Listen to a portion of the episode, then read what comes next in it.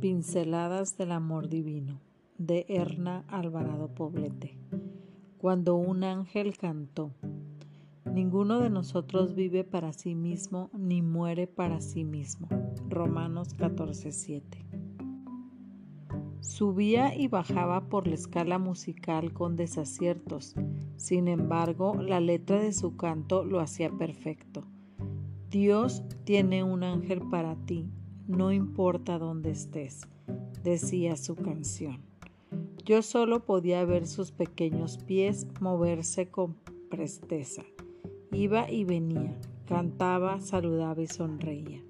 A esa hora de la mañana escucharla fue como ver despuntar el sol.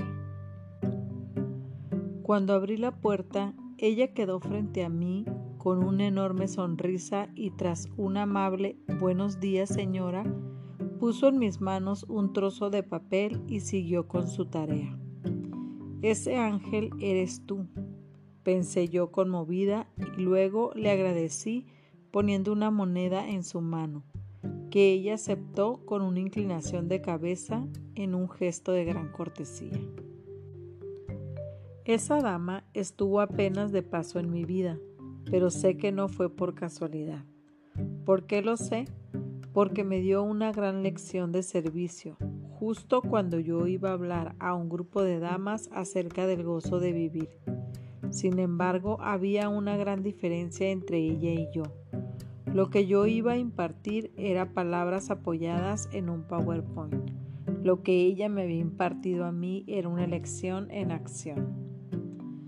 Como suele decir, una imagen vale más que mil palabras y esa imagen jamás se me fue de la cabeza hasta el día de hoy, que puedo compartirla contigo. Salí del baño de mujeres del aeropuerto donde escuché aquel canto y caminé lento, agradeciendo a Dios por la lección recibida de parte de una mujer sencilla que hacía de su trabajo un medio para impartir gozo y alegría a todas las mujeres que se toparan con ella. Sin importar cuál sea nuestro rol en la vida, siempre afectaremos a los demás positiva o negativamente con nuestra manera de ser y de estar. ¿De qué naturaleza quieres que sea tu influencia positiva o negativa?